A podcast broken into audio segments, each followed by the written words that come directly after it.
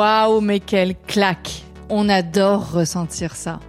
Bienvenue dans Claque Artistique, le podcast qui vous dévoile ce qui se cache derrière toute création artistique, qui vous plonge dans l'intimité d'un artiste, dans son univers et sa façon de créer. Quelles sont ses sources d'inspiration? Quelle dose de travail, de passion, d'audace, mais aussi de doute faut-il pour nous faire vibrer? Qu'est-ce qui se passe dans les backstage et qu'on ne voit jamais? Je suis Hélène de Mars et je vous embarque à la rencontre de comédiens, de chanteurs, d'écrivains, d'humoristes, mais aussi de musiciens, de chefs et de beaucoup d'autres artistes fascinants qui m'ont mis une belle claque. Alors j'ai le grand plaisir d'être aujourd'hui avec Ruben Molina. Ruben est espagnol, il est danseur de flamenco et chorégraphe. Son travail Très influencé par ses racines andalouses, est expérimental et créatif. Il a travaillé à travers le monde avec les plus grandes compagnies de danse de flamenco en tant que soliste. Bonjour Ruben. Bonjour. Merci d'être avec nous pour cet épisode de Claque artistique. Merci à vous de m'avoir invité. Oh, je suis trop contente. Alors, on va un peu planter le décor. Donc, je dirais que regarder Ruben danser, bah, c'est se retrouver direct en Andalousie, hein, tu le sais. Waouh Dépaysement garanti, l'intensité est palpable dans son regard, son port de tête, ses mains, ses pieds qui frappent le sol. Autour de lui, les guitares, les percussions et le chant font surgir le rythme sur lequel il nous raconte avec son corps une histoire qui nous embarque. La fougue de ce brin ténébreux fait monter la chaleur. Et il euh, n'y a aucun doute possible, bah, quand Ruben danse, ça claque tellement. Et tu le sais, je t'ai vu sur scène, je te vois sourire. on, va on va se mettre avec toi dans l'ambiance. Est-ce que tu pourrais nous donner trois ou quatre mots pour définir le flamenco? Pour moi, la toute première, enfin, c'est la puissance, c'est clair c'est aussi la faiblesse, parce que ça fait partie du flamenco, même si on part toujours de cette force. Et c'est aussi l'amour. Il y a beaucoup d'amour dans cet art. Ouais. D'accord, très joli. Tu sais, pendant euh, un spectacle de flamenco, on entend souvent olé. Pourquoi on dit ça? Et l'olé, euh, il y a une chanson qui dit l'olé es una palabra que no tiene explicación. L'olé, c'est un mot qui n'a pas d'explication. Ouais. Et en fait, c'est normalement c'est c'est un mot qui sort de ton corps quand tu quand tu vois quelque chose de spécial, de, de différent, qui te fait qui te fait sentir quelque chose, non? Que ce soit un pas, que ce soit le chant de, de, de, de chanteur, le guitariste, et donc c'est comme ça que ça sort olé. C'est une forme d'encouragement voilà, aussi et de plaisir. Et de plaisir, mais c'est surtout que quand tu vois quand tu vois quelque chose de magnifique ou que tu trouves ou que ça t'a fait quelque chose à toi à l'intérieur, tu dis olé. Ok. On va se faire un petit euh, le flamenco pour les nuls avant de vraiment démarrer pour qu'on puisse un peu euh, apprécier la suite, surtout à sa juste valeur. Alors le flamenco est né en Andalousie à la fin du XVIIIe siècle. Il a été influencé euh, par le folklore populaire des gitans et en fait on, ne le sait pas forcément mais les gitans venaient à l'origine d'Inde et par les Arabes qui ont occupé l'Andalousie bah, du 8e siècle au 15e siècle. À l'origine, le flamenco consistait en un simple chant a cappella appelé El cante, el cante, el, cante hondo, si. Et l'appellation en fait euh, traditionnelle, c'est ça, c'est ce que tu viens de dire. Alors j'ai regardé la traduction, ça veut, il traduit ça par chant profond. Profond, voilà, c'est ça. Donc ça nous met dans l'esprit un peu de ce que tu disais, de ces sentiments profonds, de l'intensité, parfois de violence, de passion et d'angoisse. Donc on sent qu'il y a vraiment une énergie dans le flamenco. Et euh, je ne savais pas, mais le flamenco est entré au patrimoine immatériel de l'humanité en 2010. Et je voulais partager avec toi quelque chose que j'ai lu pour que tu puisses me dire ce que tu en penses. Alors le flamenco, il est intimement lié à l'âme espagnole, et voilà ce que j'ai noté. Le flamenco est un formidable moyen de communication et d'expression de l'essence de l'homme andalou. Il constitue l'affirmation d'un mode d'être, de penser, et de voir le monde. Wow. Est-ce que c'est ça, Est-ce que c'est ça actuellement? Bon, là, c'est pas que l'homme andalou. Enfin, je veux dire, là, c'est l'humanité parce que le flamenco universel.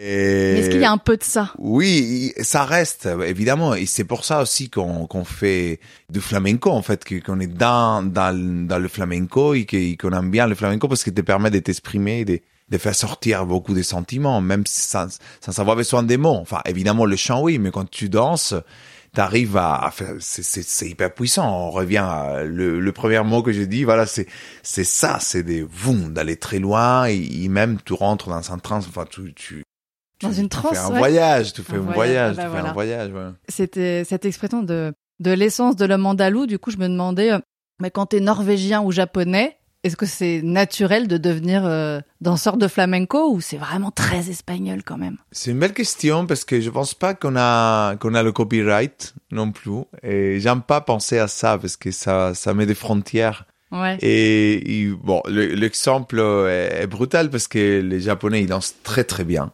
Il a un très bon niveau de flamenco au Japon. Ah oui? Ah ouais, c'est énorme. Enfin, les, ils sont hyper doués et en plus ils sont très passionnés. Donc en fait, le flamenco a de multiples formes et il s'est euh, répandu à travers euh, à travers le monde. On va parler un petit peu de ton parcours. Alors pourquoi le flamenco et comment finalement euh, le flamenco s'est imposé à toi? Comment tout ça a, commencé? C'est vrai que moi je suis né à Cordoue, j'ai grandi à Cordoue et nous on est dans une culture euh, flamenca en Andalousie d'une certaine façon, même de façon très passive, même les gens qui savent pas le flamenco, qu'il y en a beaucoup aussi. Mais euh, il y a quand même la culture flamenca à Cordoue, tu la sens tout le temps, enfin, tu sens Ouais, la guitare. T'as baigné là-dedans. T'es baigné là-dedans, donc euh, d'une certaine façon, euh, t'as envie d'essayer parce que c'est un truc que tu, tu l'as dans ton quotidien. Et moi, ça arrivait avec un film, rien à voir, donc le film de réalisateur Rovira Veleta qui s'appelle Los Tarantos, où il avait Antonio Rades qui dansait la farruca magnifique dans la Ramblas de Barcelona. Donc, lui, il est pas andalou, et on n'était pas en Andalousie, on était à Barcelone, où il y a un flamenco d'un niveau incroyable aussi à Barcelone. Et là, je découvre qu'est-ce que c'est le flamenco, pas sur scène, au produit avec beaucoup de, de folklore, des, très simple, très, très, très minimaliste, très beau, et avec une qualité de ouf. Et là, je me suis dit, je veux faire ça. Mais t'as quel âge là? J'avais 7 ans. Le lendemain, je rentrais de l'école sans savoir qu'est-ce que je faisais. J'avais un chemin de 30 minutes à pied du centre-ville jusqu'à chez moi, à Cordoue. Et je rentrais de l'école et en rentrant de l'école, je dansais. J'essayais d'imiter les pas, tu vois. J'imagine, bah, heureusement que, que je peux pas me voir aujourd'hui parce que je pense que je- Oh, Mais t'étais à fond. n'importe quoi, mais j'étais à fond. Et à partir de là, j'ai dit à mes parents, je veux danser, je veux danser, je veux danser. Je l'avais très très clair, très déterminé. Depuis ces jours-là, ça a été la grande révélation ouais, pour moi. Et quand tu dis ça à tes parents, ils sont contents Ils en pensent quoi?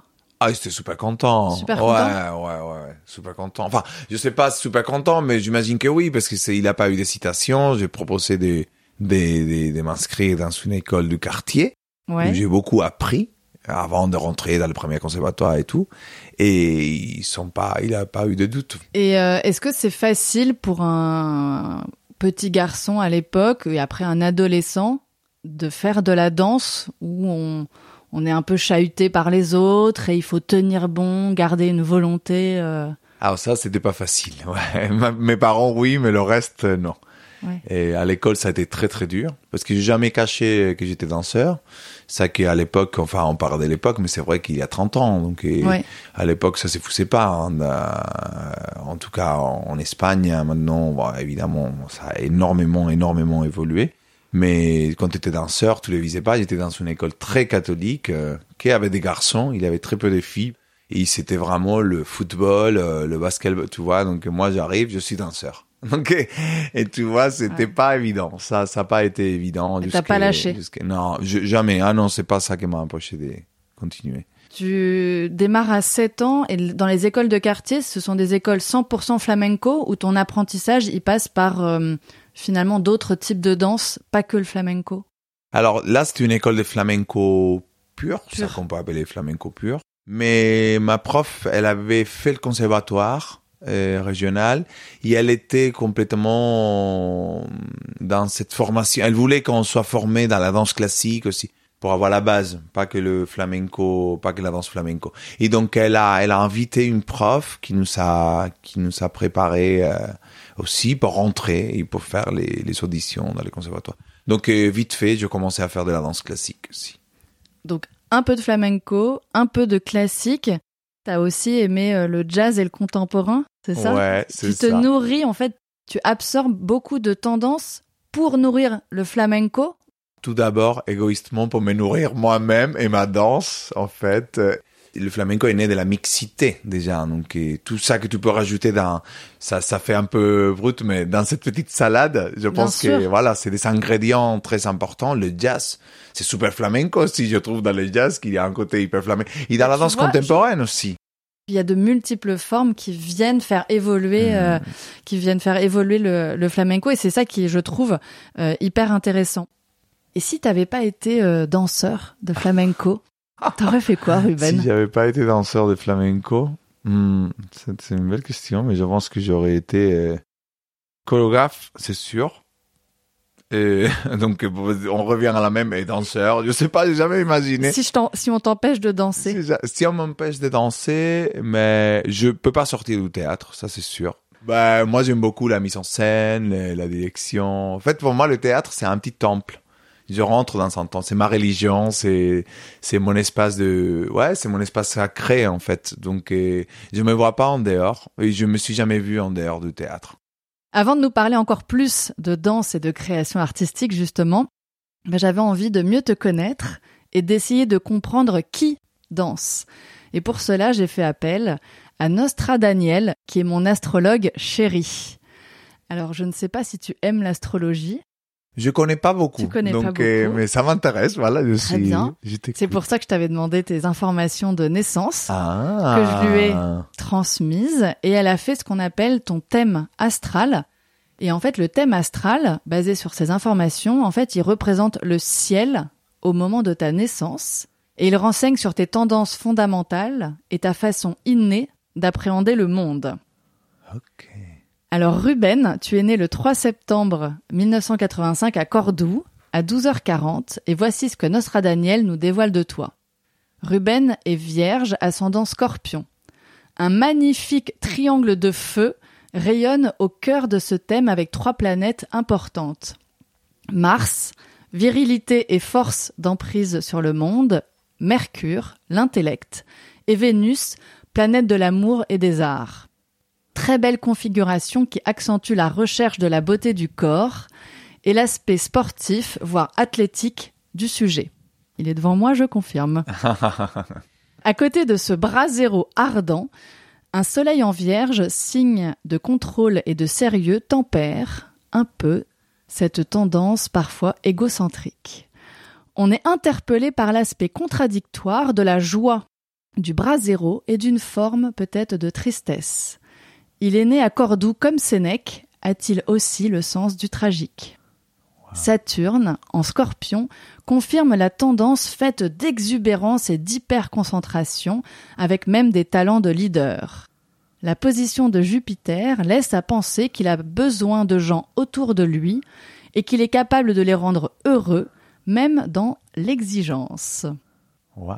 Son ascendant est le signe très sombre et magnétique du scorpion, sa virilité et son magnétisme sont accentués, il a aussi un côté ange ou démon, et pour lui, agir, c'est vivre.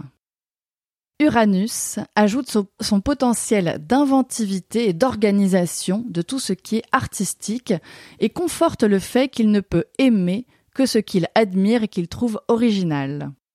Enfin, Nostradaniel, très emballé par l'intensité du feu de ce thème, pense que Ruben réussit à contrôler cette énergie extrême sans la bloquer pour aller vers des valeurs de lumière. Waouh, c'est bien ça. J'aime bien le quand on parle de Sénèque parce que j'adore Sénéca. euh, voilà. Est-ce que ce portrait nous permet d'entrevoir un petit peu plus qui qui danse et quelle est cette personnalité qui s'exprime sur scène? Est-ce que tu sens Est-ce que tu te retrouves un peu Parce que j'ai quand même bien noté euh, le feu. J'ai l'impression qu'on retrouve ce dont on a parlé à propos du flamenco dans ce portrait. On retrouve euh, la joie, les sentiments assez intenses, la joie mais aussi un peu, un peu de tristesse, ces sentiments Mhm. contrebalancés, le bras zéro, le feu, la virilité. Enfin, c'est drôle, j'ai l'impression de lire un peu le portrait du flamenco. Oh, Ah oui, oui, c'est clair, ça correspond bien avec euh, avec ma personnalité. Ouais, Ouais. je suis d'accord. Ouais, Ça ouais. lève un peu le voile sur, oui, ces aspects-là. Ah là là, on va tout savoir là.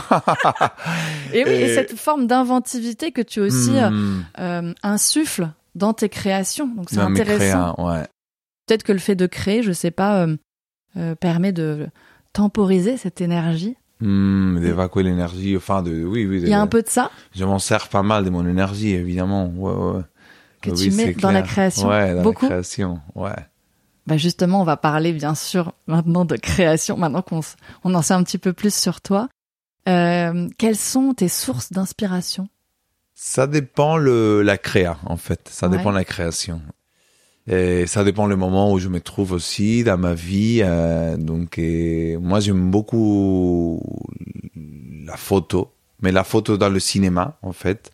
Donc dans mes créations, vous allez toujours trouver euh, ces côtés contemplatifs. Enfin, je suis capable de m'arrêter sur une scène et rester deux ou trois minutes euh, parce que pour moi, ça c'est la danse, c'est vivant. Enfin, c'est la photo vivant. Donc on amène ces côtés un peu statiques mais contemplatifs dans dans le théâtre sur scène avec une lumière, avec euh, des émotions qu'on peut rajouter à ces moments très minimalistes.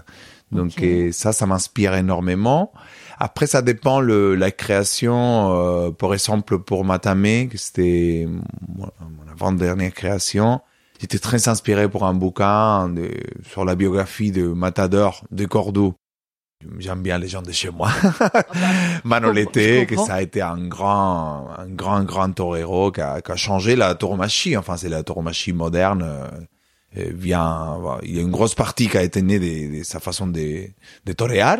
Ouais. Et, et ça m'a beaucoup inspiré. Je suis parti, enfin, le, le, le moteur, c'était le bouquin. Après, évidemment, euh, il a eu beaucoup d'inspiration. Je suis parti à Cordoue. J'ai pris des cours dans les arènes. Là, j'étais Et tu t'es mis en immersion. Ouais, je me mis en immersion dans cet endroit où il a le, le sable que j'avais jamais vu aussi de près. Enfin, ces sables de des arènes, et te retrouver entouré dans dans un coliseo romano et, et dire waouh. je- je- Enfin, même si on va pas rentrer dans, dans le sujet corrida ou pas corrida, mais c'était le moment où tu te vois là, ça a été aussi. Le lieu euh, est magnifique. le lieu est magnifique et, et quand tu te vois là, dans cet endroit, ça m'a beaucoup inspiré après pour, pour l'amener sur scène. Donc, moi, j'ai toujours un petit casier qui vient avec moi et je note Ah, tu notes énormément. beaucoup de choses? Ouais, je note un peu à l'ancienne avec euh, mon stylo, tu vois, pas forcément sur le téléphone. Et j'ai toujours des idées qui viennent dans le quotidien aussi. Enfin, et évidemment, je, je cherche beaucoup aussi dans dans le, le travail qu'ils m'ont donné les chorégraphes avec lesquels je travaillais aussi avant parce qu'il y a toujours pff, des trucs magnifiques ouais. Est-ce que tu as justement des, des chorégraphes ou des danseurs qui t'ont particulièrement influencé? Influencé oui. José Granero qu'il est mort il y a quelques années avec lequel j'ai eu la chance le maestro Granero on l'appelait en Espagne avec lequel j'ai eu la chance de travailler quand j'étais très très jeune. Et j'ai appris pour moi une chose qui est primordiale pour un danseur. Enfin la, la puissance avec laquelle tu peux marcher sur scène. Et, et lui m'a il m'a beaucoup beaucoup beaucoup appris ça et c'est pas simple quand t'es jeune parce que normalement T'es quand t'es jeune t'as l'énergie, l'énergie elle est là-haut, enfin tu as envie de faire, de faire, d'exécuter, de faire beaucoup de pirouettes, des pas, et lui il disait non, calme. Je me rappelle encore de sa voix, calme, calme, calme. Et tu vois, il te rentrait dans un univers. Et là, je l'ai toujours avec moi et c'est magnifique. J'adore que tu as un grand sourire de Ouais. plaisir à l'i- à l'idée de repenser à, Ah ouais, mais regarde. oui, à ce moment, ah ouais, ouais, ouais, la le- chair de poule. Ouais. Et je me demandais, moi comme je n'y connais rien, quand tu es chorégraphe, finalement, ton processus de création, ça démarre par quoi? Est-ce que ça démarre par une histoire que tu veux raconter? Ça démarre par une musique, par un chant qui t'inspire, un pas de danse? Tu vois, c'est quoi l'impulsion? Ça vient d'où ce, le début de l'idée d'une chorégraphie? Elle peut être différente. Enfin, pour moi, le, début, c'est l'envie de partager, déjà. Enfin, de partager ça avec, euh, que ce soit un public, que ce soit avec les artistes. euh, donc, et, à partir de là, on va, enfin, je vais trouver les, les inspirations, mais ça dépend aussi de, de la pièce. Je, je, je, je, je me considère un très jeune chorégraphe. Voilà, c'est ça, parce que c'est un chemin très très long, en fait. euh, mais ça dépend. Quand c'est tout seul, ça vient souvent de, dans- enfin, dans mon cas, ça vient souvent des, des, des choses personnelles. C'est une sorte de, de thérapie aussi, des fois, ouais, c'est ça. Plutôt une histoire, plutôt quelque chose à raconter Ça dépend. Parce que, par exemple, Nuit Flamenco Acte 2, je parle de, de mes dernières créations, Nuit. Flamenco Acte 2, c'était vraiment des, des, des tableaux. des flamenco traditionnels qui s'enchaînaient avec des transitions euh, assez modernes. Et donc, et ça, et ça a créé un- une espèce de symbiose de, de, de danse. C'est un spectacle très flamenco traditionnel, mais c'est un spectacle de danse. Et quand j'ai eu des, des, des, collègues qui sont venus, des, des, des super danseurs contemporains, des, même des chorégraphes, des metteurs en scène, ils m'ont dit, waouh, c'est génial parce que on, on, ça nous permet de voir le flamenco traditionnel, très traditionnel, ça le touchait, en fait, mais dans un endroit complètement très moderne et très, très fluide, en fait. Et là, il avait pas, il avait pas une histoire à raconter. Que dans Matamé, oui, je parlais clairement de, de, De ce torero. de ces toreros et je parlais surtout de la pression sociale, de, de l'harcèlement, de, de l'harcèlement scolaire. Je voulais parler de tout ça pour me libérer aussi de tout ça et le partager sur la figure d'un torero. Et que lui, l'histoire de Manolete, c'était pas une biographie, mais quand j'ai lu le, le bouquin, j'ai vu la pression sociale qu'il a eue euh, quand il a décidé d'arrêter sa carrière et que le public, comme il était tellement célèbre aux États-Unis, euh, ils ne l'ont pas laissé. Comme il était tellement fatigué, il a été encorné pour le Il arrivait Ah, pas. il est, il est mort il était dans l'arène. euh, Ouais, il a, ouais, il est mort sur, euh, ouais, ouais, il est mort Dans l'arène.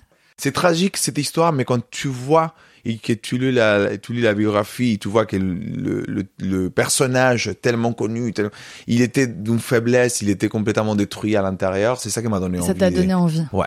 D'accord. Tu l'as un peu évoqué, le, donc le flamenco a, a évolué beaucoup entre tradition et modernité. Il est absolument pas figé dans son héritage culturel. Alors, on s'éloigne euh, des clichés, des longues robes rouges, des castagnettes, vers quelque chose souvent de plus euh, de plus sobre, parce que ça intègre bah, des tendances musicales très euh, différentes. Du coup, j'avais envie que tu nous parles de ta dernière euh, création, parce que tu es allé vers justement son, euh, ce mélange de styles. Est-ce que tu peux nous, nous en parler et nous dire ce qui t'a inspiré Ah, wow, là, c'est très riche. Alors, ça, se démarre dans la période de confinement en France. Je suis parti en Espagne après. Et, et je, je travaillais là-bas. Et donc, euh, j'étais toujours en contact, en contact avec, pardon, avec Alistair Madin, euh, premier, ex-premier danseur de l'opéra. Donc, danseur classique. Danseur classique, voilà. C'est important par rapport à ce mélange de genres de, et d'univers. On a parlé d'un projet qu'on savait pas trop quoi faire. Et alors là, ça a été, on s'est retrouvé à Cordoue, à créer. Lui, il est, il est, il est moitié espagnol aussi, il a des racines espagnoles. Et donc, euh, on a commencé à créer et on, on s'est rendu compte que finalement, cette cours de danse classique que, que j'ai poussé à l'époque, euh, et après au conservatoire évidemment, et lui, euh, il avait aussi travaillé dans le flamenco un petit peu, il s'est racines espagnoles. Ils se sont retrouvés. Enfin, il avait pas que nous deux, tu vois. Il avait tous les Bien sûr. racines de tous les deux et tous les travails tous les deux. Et à partir de là, on a commencé à créer. à- Ça a été beaucoup inspiré. Après, bon, on a, on a fait le concours de Sobanova, on a gagné le prix du public, on a fait une belle rencontre avec euh, Abou Lagra, Euh, on était allé chez lui il y a pas longtemps. Et donc, euh, on est parti à La Chapelle, là, c'est le siège de la compagnie de la Baraka, de Abou Lagra. Et là, on a commencé à créer dans une chapelle. Mais déjà, la première création qu'on avait fait ensemble, il avait beaucoup des, des ces images de l'Andalousie catholique, euh, tu vois, ça a été inspiré pour les églises, pour la mosquée. Il avait, il a aussi un côté très arabe dans, dans, dans tout ça, juif aussi. Enfin, c'est, c'est Cordoue, c'est ça, en fait. Donc, ça a démarré là-bas et on s'est retrouvé, euh, à Noné, dans la chapelle, donc à la base catholique, gérée pour euh, Abou et sa femme qui, qui, qui sont tous les deux musulmans. Enfin, je veux dire, c'est génial parce que on se retrouve encore dans le même point qu'à Cordoue, Bien sûr. mais en Ardèche, et on continue la création, et ça a été inspiré évidemment pour nos ancêtres, enfin pour, pour les origines de tous les deux, les origines de, de, de l'Espagne, les origines de la France aussi, enfin je veux dire, et, et- donc euh, on a mis à service la danse flamenco et la danse classique, et on a créé, je peux me permettre de dire ça, je peux me le permettre, on a créé un langage.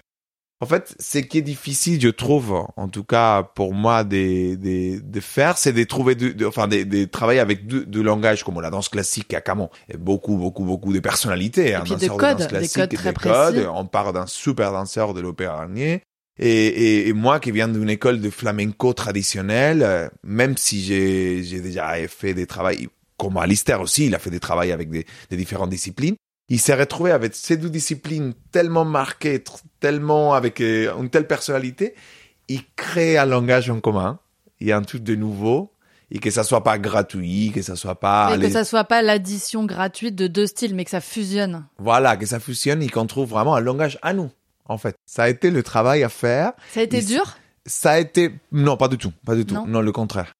Je comprends que ça part de vos origines, donc de votre histoire personnelle. Et après, qu'est-ce que tu... On, rajoute euh, des pas ou on rajoute de, la musique? Comment, comment les, les pièces du puzzle arrivent, en fait? Donc la pièce s'appelle Silencio et on rentre dans un espace de silence, mais que finalement il y a beaucoup de bruit dedans. Et pour nous, ça correspond à la tête, à ma tête, à sa tête, à la tête des, des humains en général. Tu, tu essayes d'avoir des silences dans ta journée, mais tu n'arrives jamais à les trouver. Tu rentres dans cette espèce de, ouais, d'histoire dans ta tête. Pour ça, on a compté avec la collaboration d'Alberto Garcia, c'est un super chanteur et musicien qui travaille avec moi déjà avant dans la compagnie il y a un moment où Alberto, il, il intervient dans la pièce avec sa voix. Et à partir de là, on a créé avec sa voix, avec la guitare. Et aussi, pour revenir à des origines des origines, on a rajouté le djembe, un instrument africain, parce que dans le flamenco, il y a quand même beaucoup, beaucoup de, d'africains. Donc, euh, et ça, ça nous, ça nous a énormément inspiré. Donc, euh, on part des instruments, on part des cellules magnifiques et la chapelle à, à de la compagnie La Baraka. Et on part aussi de la première partie des créations qui a été fait à Cordoue. Donc les sources, c'est, on est très inspiré pour ça qui se passe euh, autour de nous au moment de la création. On n'est pas arrivé avec beaucoup d'infos avant ou de près. Par exemple, pour Matame, j'avais fait un sacré travail de recherche, de travail de, de, de, ben, je suis parti à Cordoue, encore. Il y a toujours Cordoue dans l'histoire. hein. On retrouve Cordoue. Voilà, je, je, me suis beaucoup euh, inspiré, mais je me suis beaucoup aussi euh, documenté. Mais là, ça a été vraiment pour te donner euh, une réponse plus concrète. Ça a été vraiment sur les moments, sur les pressants de travailler et de s'inspirer des de sacs qu'on avait, des éléments très simples qu'on avait autour de nous, une chaise, une table, la musique, la voix, sa danse à Alistair qui m'a beaucoup inspiré à moi, ma danse à lui, parce que ça, on l'a échangé, c'est pour ça que je me permets de le dire. Donc ça a été un travail interne pour après pouvoir créer un style. On, on voulait pas être parasité pour décider qui viennent avant ou qui sont déjà installés, genre je vais faire ça, ça, ça, ça et faire une liste. Il donnait un ordre euh, au spectacle. D'accord, plus dans le ressenti, le feeling des choses. Exactement, parce que nous on avait la technique tous les deux. Donc euh, la technique, elle est là. Qu'est-ce qu'on peut faire avec les, ingrédients Qu'est-ce qu'on peut faire? C'est ça. C'est comme tu as des amis à la maison qui arrivent, t'as pas grand-chose, mais avec trois trucs, papa, papa, ils te préparent à dîner et tout le monde est content. Et c'est là où c'est le dîner le plus réussi. voilà, c'est ça. C'est intéressant parce que je comprends mieux, du coup, effectivement, comment ça surgit, cette, euh, cette nouvelle création. Et euh, je me demandais, qu'est-ce que ça t'apporte de danser flamenco? Pourquoi danser? Pourquoi danser? Ça dépend de la période. Hein. Très sincèrement, ça dépend de la période dans laquelle je me trouve. Aujourd'hui, c'est particulier. Après les Covid, ça a beaucoup changé pour moi. Euh, avant, c'était une façon de m'exprimer. C'était un langage. Aujourd'hui, ça a changé aussi. Parce que comme il a eu cette coupure, là, je suis, pour moi, c'est un peu une période où le flamenco m'apporte euh, un peu de la, de la recherche de moi-même. Tu vois, je dirais ça. Je dirais ça. On le laisse ouvert parce que ça va évoluer. Je sais que je suis dans une période d'évolution personnelle. Et le flamenco est lié à moi tous les jours. C'est la vérité. Et donc, le flamenco vient avec aussi. Ok. C'est, euh, c'est très clair. Je vois bien l'idée. Est-ce que c'est un besoin de danser? Oui. Parce que c'est tellement dur aussi que si c'était pas un besoin, on le ferait pas, non? Je, enfin, je pars en tant que professionnel. La danse, euh, ouais, la danse, j'ai 36 ans, je, je sais qu'est-ce que je veux, je connais ma technique, euh, je connais tout ça qui se passe dans mon corps et tout ça que je peux donner sur scène. Donc c'est génial parce que c'est là où tu commences vraiment à prendre plaisir. Es moins dans la technique, même si la technique elle est là. Voilà. Ben justement, je me demandais comment euh, comment tu trouves l'équilibre entre une grande technique et réussir à vivre tes émotions sur scène et à te faire plaisir. Comment on trouve cet équilibre?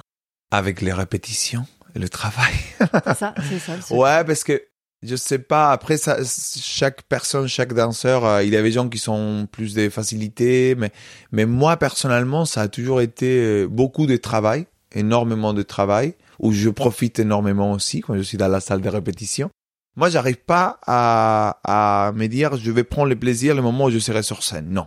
Il faut que je travaille énormément et que je commence à danser et à être dans, dans, dans l'interprétation, dans la salle déjà, avant, dans la salle de répétition. Euh, Est-ce que tu improvises ou euh, tout est très millimétré? Euh, beaucoup trop millimétré, je trop pense. millimétré. Ouais, parce que ça me donne de la sécurité, en fait.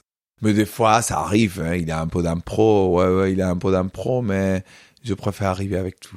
Ouais. Ok, il y a beaucoup d'énergie, on, on en a parlé, on transpire hein, quand on danse quand on danse le flamenco. Qu'est-ce que tu ressens avant de monter sur scène? Est-ce qu'il faut se mettre dans dans une ambiance flamenco pour retrouver une sorte d'intensité? On est comment avant? Avant, j'ai besoin de calme. Clairement. Et souvent d'être tout seul. Voilà. Et souvent, je pense à, à les gens qui, peut-être, ils sont plus avec moi physiquement, mais qui, qui ont été là et qui sont toujours avec moi. Mais j'ai un moment où, où je me connecte. Voilà. Sans, sans être hyper mystique non plus. Et, et là, tout commence. Ouais. Mais j'ai besoin de calme. Ouais, ouais. D'accord. Souvent. Et qu'est-ce qui se passe après quand tu quittes la scène en termes d'émotion? On est comment? C'est, ça dépend le, la- ça dépend le moment, mais en général, on va parler en général. Moi, je, je ressens le calme aussi. Parce que, si tu veux, quand tu parlais tout à l'heure de le feu Oui. qu'il y a à l'intérieur de moi, parce que c'est vrai, je me, je me retrouve dans ces mots que tu as dit tout à l'heure. Et ces feux, la scène me permet d'aller loin dans tout ça. Et de, de, de, de m'exprimer comme je suis, et de, et de faire sortir tout ça avec ma danse. Et en plus de prendre le plaisir avec ce mouvement-là. Donc après, c'est le calme. Tu as partagé ça. Et en plus, tu as la chance, quand on a quand même la chance d'avoir un public qui vient te voir, qui est avec toi, qui te donne de l'énergie aussi. Et que finalement, euh, tu sors là et tu te dis, je, je suis le mec le plus heureux du monde, parce que quelle chance, non, de, Ah bah oui. de faire ça, enfin. Bah oui. Est-ce que euh, ouais. vous allez euh, fêter un peu à la fin des euh, représentations, boire des verres ou finalement t'es plutôt calme? Non, non, non, j'aime bien aller avoir un petit verre après. Ah. Mais oui, mais ouais, il faut même, il faut célébrer ces moments de vie intenses. Ouais, toujours, toujours. Ouais. Enfin, ça arrive des fois, euh, t'as pas le temps, mais on t'es en tournée, t'es vraiment fatigué, tu décides de rentrer. Il y a un côté un peu festif quand même. Ouais, j'aime bien, j'aime bien, ouais. C'est un moment, pour moi, ça fait partie de, enfin, des spectacles aussi. Des, Bah oui. Ouais. Euh, tu l'as dit, il y a beaucoup de boulot en amont pour acquérir cette technique euh, incroyable. Euh, c'est combien d'heures d'entraînement par jour, juste pour qu'on se rende compte? Euh, normalement, j'ai à peu près euh, 2-3 heures d'entraînement par jour euh, dans des périodes normales. Après, quand il y a des créations, c'est évidemment beaucoup plus, mais Et quelles sont les qualités pour être un bon danseur de flamenco? Pour être un bon danseur de flamenco. Moi, je pense que tout d'abord, la personnalité que tu peux apporter à ta danse, pour moi, c'est très important parce que c'est une danse qui a beaucoup de caractères. Tu peux pas être froide quand tu danses le flamenco. Ah non. C'est pas, tu peux pas être que dans la technique, même si c'est une danse qui demande énormément de technique. Mais je pense que pour moi, c'est la personnalité. Et après, euh, et après, savoir écouter finalement. Parce que, comme on est tellement en communion, et c'est ça le mot, en communion avec le chant et la guitare, si tu peux être un super danseur avec beaucoup de techniques et faire beaucoup de pas et des pirouettes et des, tout va très très vite, tout- mais si t'es pas, t'es pas à l'écoute des autres, Ça marche pas. le flamenco a une particularité, c'est que quand t'es danseur, t'es musicien. Parce que tu peux pas frapper les pieds n'importe quoi. Il a des notes à faire, Oui, il a des corps- intensités, il a des nuances. Ton corps est, est aussi un instrument, pas que tes pieds d'ailleurs. Tout ton corps. Les- la, la percussion que tu fais avec tout ton corps, avec les mains, pas les frappements, tout ça demande de l'écoute. Parce que en- c'est comme tu es dans un orchestre, enfin finalement, avec le, chanteur, le guitariste, le percussionniste, et tout le monde travaille ensemble. Donc ça, c'est primordial pour moi. Le, la personnalité, l'écoute, et après, je dirais, euh, en troisième, bon, ça peut être aussi le premier, ça, on va pas donner des ordres, mais la technique, la discipline et la technique. D'accord. En préparant notre discussion, j'ai découvert qu'il y a beaucoup de styles de flamenco différents appelés palos. Alors selon le rythme, les thèmes abordés, donc les histoires que ça raconte, leur provenance géographique, il y en a plus d'une centaine. Alors j'avoue, j'ai halluciné. Est-ce que tu les connais tous et est-ce que tu en as un que tu préfères? Je connais une grosse majorité, mais je les connais pas tous parce que c'est très très riche.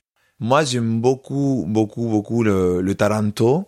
Je trouve que c'est un pas l'autre très bon. C'est quoi comme, comme Alors, le taranto, c'est un fandango qui vient de la région d'Almeria. Donc, le taranto, c'est particulier parce que ça parle souvent bah, de, de la pena, de, de la, la, la de- voilà, c'est ça. C'est dur, mais c'est ça. C'est que ça correspond à des gens qui qui n'avaient pas forcément une vie euh, hyper euh, joyeuse. Donc, Ok. euh, ouais. Euh, on parlait de ton corps qui est euh, impliqué totalement dans la danse, donc c'est ton outil de travail. Bon, tu dois avoir une hygiène de vie qui est pas tout à fait la mienne. Euh, Est-ce que tu fais très attention à ce que tu manges, ce que tu bois? À ça que je mange, oui, quand même, je, je fais pas mal gaffe. Après, bon, je me fais des petits plaisirs aussi. Je suis pas. Et l'alcool tranquillement ou- Tranquillement, ouais, Tranquillement. ouais. C'est pas, je suis pas quelqu'un qui picole énormément. J'essaye de faire gaffe. C'est important aussi parce que sinon ça crée de la fatigue et après pour danser. Euh, Est-ce que tu fais des choses spécifiques pour prendre soin de ton corps? Ouais, je fais, euh, ouais, j'entretiens mon corps, je fais des, des- oui, des petites tables de gym, de gainage, de, de renforcement musculaire. Ouais, ouais, je fais tous ces travails-là. J'essaye, pas tout le temps, par contre. Là, c'est, Ouais, tu te Donc, maintiens bien, écoute, je te vois. je- Merci. J'ai une discipline quand même pour la danse, mais après tout ça à côté, c'est, c'est plus compliqué. Ouais, ouais, c'est vrai, mais je le fais, j'essaie, j'essaie de le faire, ouais. Ok. Euh, Il y a un des derniers sujets qu'on va aborder ensemble qui, moi, euh, m'intéresse vraiment beaucoup. Ce sont les nouvelles technologies. Tu sais, ça bouscule pas mal de métiers, notamment la création euh, artistique. Il y a euh, Blanca Lee avec son bal de Paris qui a intégré la réalité virtuelle dans, dans son show qui vient se mélanger à la musique et à la danse. Les gens mettent des casques de, de réalité virtuelle et tout d'un coup on est transporté euh, ailleurs. Donc ça ouvre des nouvelles euh, possibilités de création.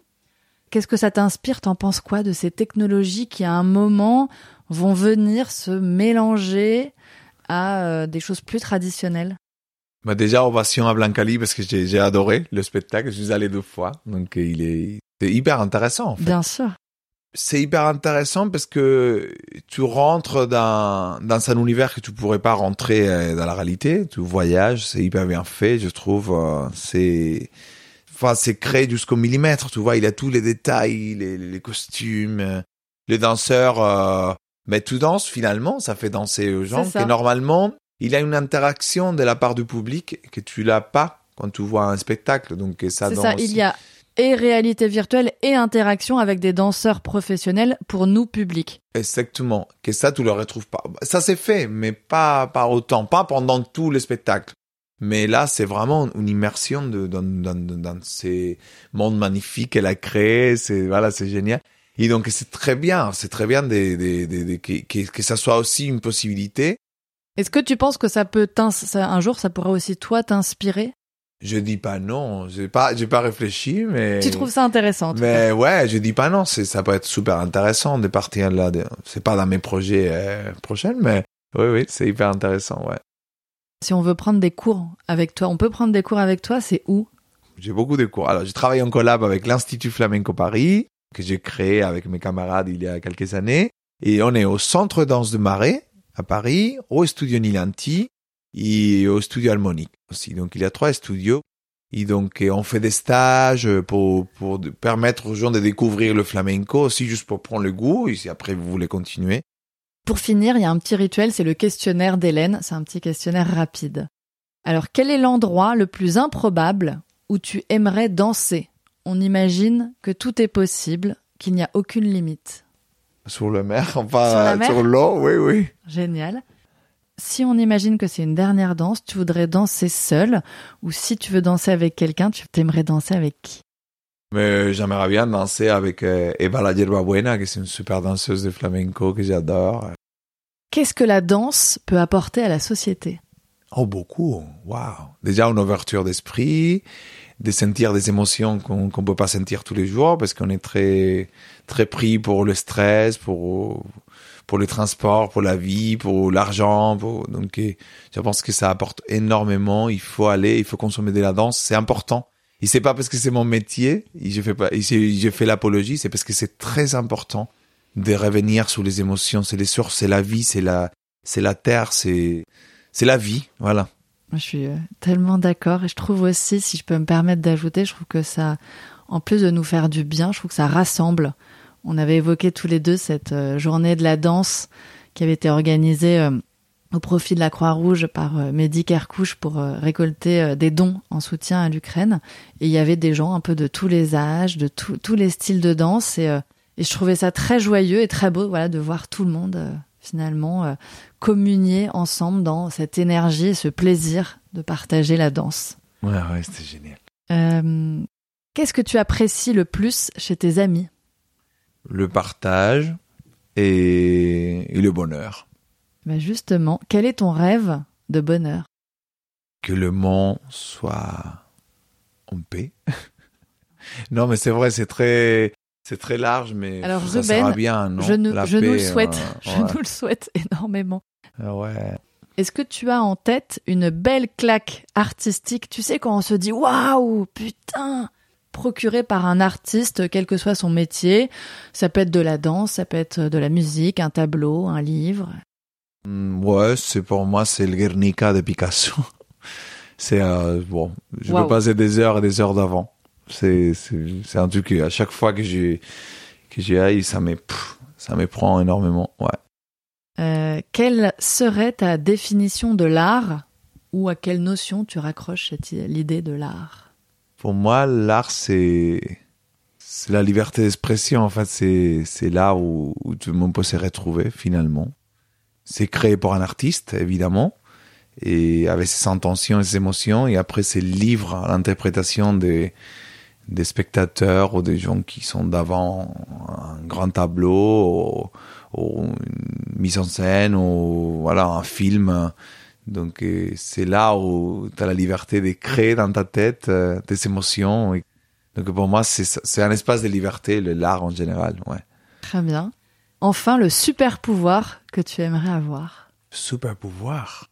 Je peux te dire un truc super drôle. mais Ouais, vas-y, vas-y. de me télétransporter, il va utiliser le métro parce que Ah bah je oui. déteste le transport en commun. Attends, quitte, non mais quitte à se télétransporter, va beaucoup plus loin. Ouais, voilà, ça, tu on se retrouve, euh, Ah, on à se re- Rio, à Ah, voilà, Rio, on se prend une retrouve à caipirinha. Rio, Donc Bien éviter tous les transports, que ce soit l'avion, le métro, les, les voitures, tu vois. Allez, on se retrouve, on a rendez-vous, clac, on paf. Bah, merveilleux. T'imagines. Merci beaucoup, Ruben. Tu nous as permis de mieux comprendre l'âme du flamenco. On a bien senti chez toi cette intensité, cette passion qui t'anime, ou plutôt, comme dirait Nostra Daniel, bah, qui t'embrase. Euh, tu nous as transporté en Andalousie un court instant. On s'est pas téléporté, mais on y était presque.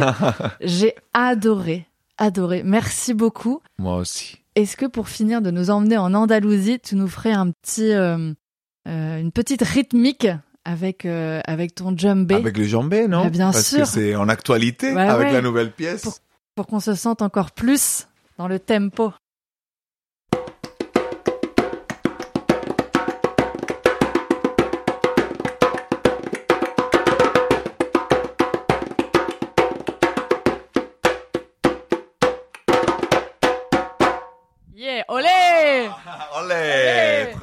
Muchísimas gracias, Ruben. Muchísimas gracias. Public chéri, mon amour, j'espère que cet épisode vous a plu. Pour que de plus en plus d'artistes incroyables viennent nous parler, il faut faire un max de bruit autour de claques artistiques. Sur les plateformes d'écoute, notez 5 étoiles le podcast et prenez une petite minute pour laisser un avis. C'est un soutien essentiel pour nous. Pour les backstage et m'envoyer des mots doux, direction Instagram et le compte claque.artistique. Merci à tous